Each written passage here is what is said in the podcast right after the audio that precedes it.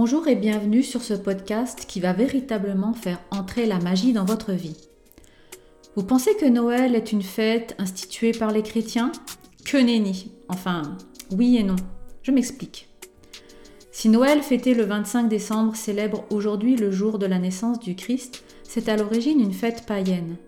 Mais comment Noël peut-il être païen? C'est ce que je vous invite à découvrir de suite dans ce podcast.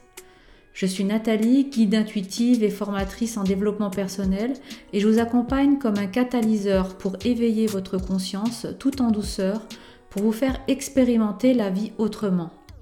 Ensemble, nous allons métamorphoser votre destinée. Nous allons activer tous les potentiels de votre être spirituel pour le réconcilier avec votre cœur et votre esprit. Je placerai toutes les cartes entre vos mains pour vous permettre d'évoluer à votre rythme vers votre meilleur futur possible. Depuis des temps très reculés, les humains adorent des divinités très différentes de celles que nous adorons aujourd'hui. L'une d'elles était la déesse mère qui incarnait la création, la naissance, la cueillette, les récoltes et les mois d'été. L'autre était le dieu cornu, à la peau d'animal et aux sabots fourchus, qui incarnait la chasse, l'acte de tuer pour manger et les mois d'hiver. L'année était donc divisée entre l'adoration de ces deux divinités. Je voudrais juste préciser que le terme déesse mère ou grande déesse fait référence à une mère universelle que l'on retrouve dans le paganisme, cette religion des païens, des gens qui travaillent et vivent de la terre-mère. La déesse mère est souvent liée au chamanisme et à l'animisme, vous savez, le petit peuple, les esprits qui habitent les éléments de la nature comme les ondines, les sylphes, etc. Je referme ici d'ailleurs cette parenthèse et je vous propose de revenir aux origines de Noël. Je disais donc que jusqu'à nos jours, l'homme a adoré des divinités très différentes. À travers le monde, chez pratiquement tous les peuples, depuis l'Antiquité jusqu'au début de l'Empire romain, des fêtes païennes solennelles avaient lieu dans la dernière semaine de décembre. Par exemple, chez les Romains se déroulaient les Saturnales, une période de réjouissance qui célébrait le règne de Saturne, dieu des semailles et de l'agriculture. Mais très vite, tout droit venu de Perse, le culte de Mitra devient très populaire auprès des soldats romains, car Mitra, ange de la lumière, se manifestait par la lumière des astres, surtout le soleil, brillant et invincible, ennemi de la nuit et des démons. D'ailleurs, saviez-vous qu'à cette époque de l'année, nos ancêtres craignaient que le soleil ne revienne plus et que l'univers reste plongé dans l'obscurité? C'est pourquoi le 21 décembre, avec Yule, on célébrait le réveil du soleil, la renaissance tant attendue de la nature, comme un retour à la vie de toute chose.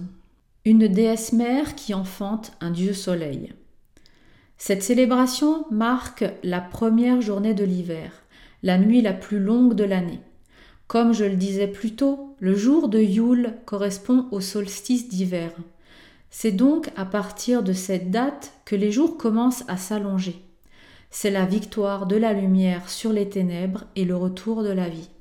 Je vous parle de Yule et des rites païens, car il faut savoir que quand le christianisme est arrivé en force, il a été difficile de supprimer le culte de la déesse mère et du dieu cornu. Souvent, on adorait simultanément les dieux païens et le dieu chrétien. C'est pourquoi l'Église décida de faire naître le Christ le 25 décembre, quatre jours après Yule. L'objectif de cette manœuvre, parce qu'au cas où vous vous en douteriez, il y avait bien un but caché derrière cette action, était de christianiser les rites païens issus de la culture populaire, rendant ainsi plus facile la conversion de la population au christianisme. Ceux qui pratiquaient encore le paganisme furent persécutés par l'Église et les dieux païens furent nommés démons. C'est ainsi que le dieu cornu s'appelle aujourd'hui diable, que la déesse mère s'est métamorphosée en la mère vierge du Christ et que Yule s'éclipse profit de Noël. Noël tel que nous le connaissons est une fête joyeuse, familiale et riche de décorations. D'ailleurs, la plupart des symboles associés à Noël sont païens plutôt que chrétiens. Le hou et le gui, la décoration lumineuse des rues, les rennes dans le ciel, et même la bûche de Noël, qui à l'origine était une véritable bûche, souvent en chêne.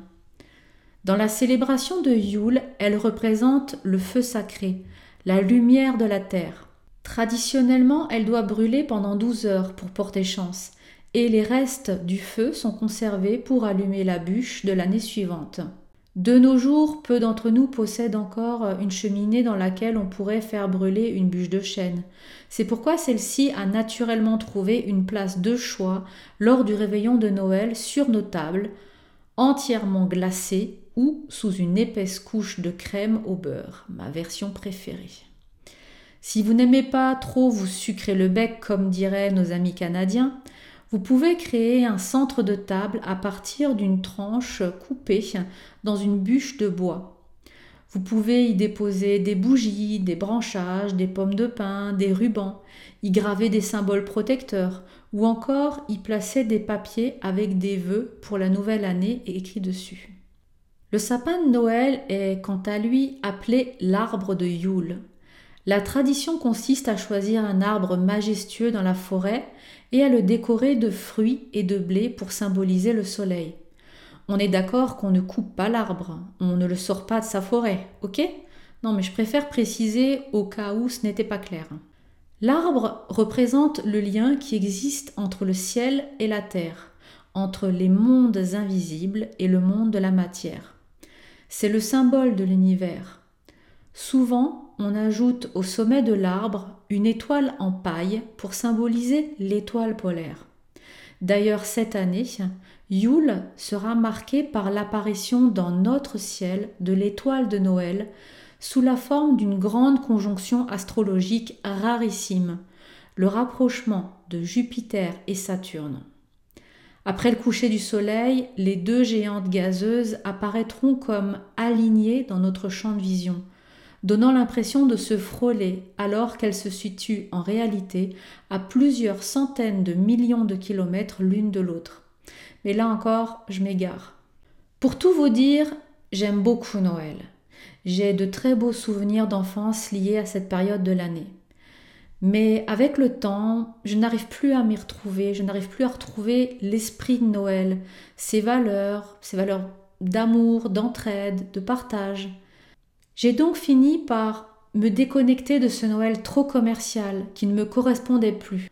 C'est en me reconnectant à moi-même, à mon être spirituel, que j'ai retrouvé une célébration qui me fait vibrer physiquement et spirituellement parlant.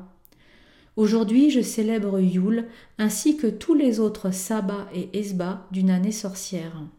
Si comme moi vous ressentez ce besoin d'un retour aux sources, d'une reconnexion à la nature, je vous invite à célébrer Yule dans une version néo-païenne, c'est-à-dire en gardant les traditions et valeurs d'antan, mais avec les facilités et commodités de notre siècle.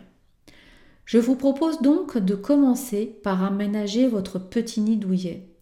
L'essentiel en cette période sombre est de faire entrer la lumière. Ouvrez donc vos fenêtres en grand durant la journée et purifiez votre intérieur. Le soir venu, allumez des bougies aromatisées pour attirer de bonnes énergies dans la maisonnée.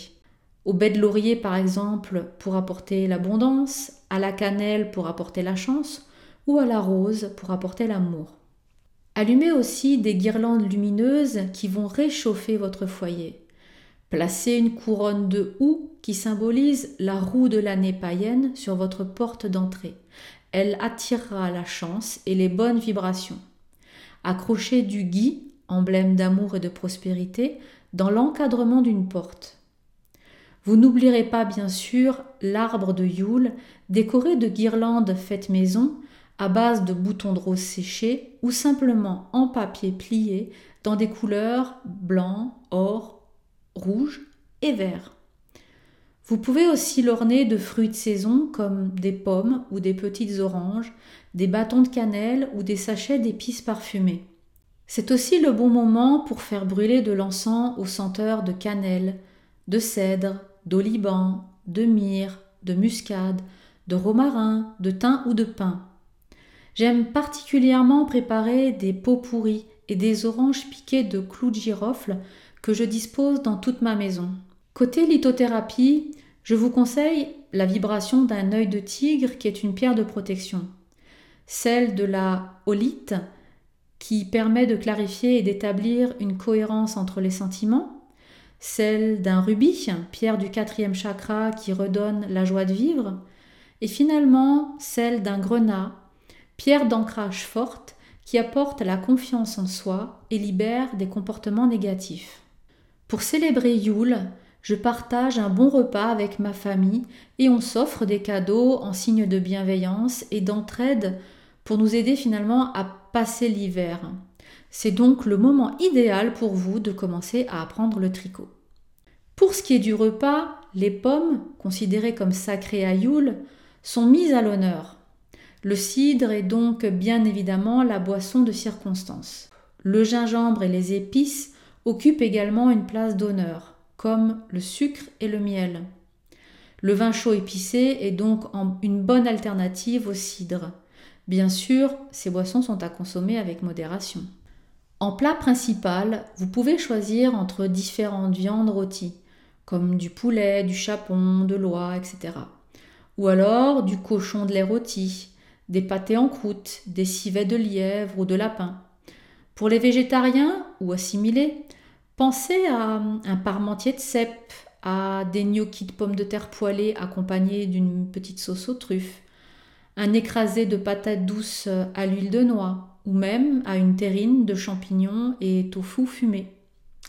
Pour le dessert, prévoyez en plus de la traditionnelle bûche des gâteaux aux fruits confits ou du pain d'épices. Personnellement, je confectionne des petits biscuits en forme d'étoiles, de lune, de soleil, de sapin de Noël et de champignons. Je pense que vous avez compris l'idée générale de ce qui se cuisine à Yule, mais dans le cas contraire, je vous invite à vous rendre sur le blog de notre site cheluna.com, dont le lien sera en résumé de ce podcast, pour découvrir quelques recettes spécialement adaptées à Yule. En ce qui concerne les cadeaux, le mieux serait que vous puissiez les confectionner vous-même avec des matériaux naturels rappelant l'hiver. Pour moi, célébrer Yule, c'est accepter de suivre les saisons et le rythme qu'elles nous imposent. Comme nous l'enseigne l'ermite, l'arcane 9 du tarot de Marseille, c'est un temps d'introspection propice à la réflexion et à la divination. C'est le moment de se retirer de l'agitation du monde, on se pose, on, calme le rythme et on profite des moments de tendresse en famille. C'est le moment de l'année où généralement je prends plus soin de moi. Je dors plus, je termine le bouquin oublié sur ma table de nuit, je médite plus longtemps dans le calme matinal. Lorsque je prépare le repas de Yule, je fais le bilan de l'année. Je discute avec mon mari des bonnes et mauvaises choses qui nous sont arrivées. Je travaille avec mon coach sur les petites habitudes que je veux mettre en place pour cette nouvelle année. Bref, je me laisse porter par l'hiver. Voilà, vous en savez maintenant un peu plus sur les origines de Noël, sur les traditions qui me tiennent à cœur et les rites que je pratique. Il ne me reste plus qu'à vous souhaiter au choix un très bon solstice d'hiver, un excellent Yule ou un joyeux Noël, ou alors le tout à la fois. On arrive au bout de ce podcast. J'espère que vous avez passé un bon moment en ma compagnie. Si vous avez envie d'aller plus loin dans votre éveil spirituel et travailler sur d'autres aspects de vous-même, n'oubliez pas de nous rejoindre dans l'univers de chez Luna, dont le lien se trouve en résumé de ce podcast. Vous y trouverez plein d'autres thématiques pour vous aider à booster vos potentiels. N'hésitez pas à partager ce podcast autour de vous si vous l'avez aimé. Je vous remercie de m'avoir écouté jusqu'au bout et je vous dis à très vite pour un nouveau podcast.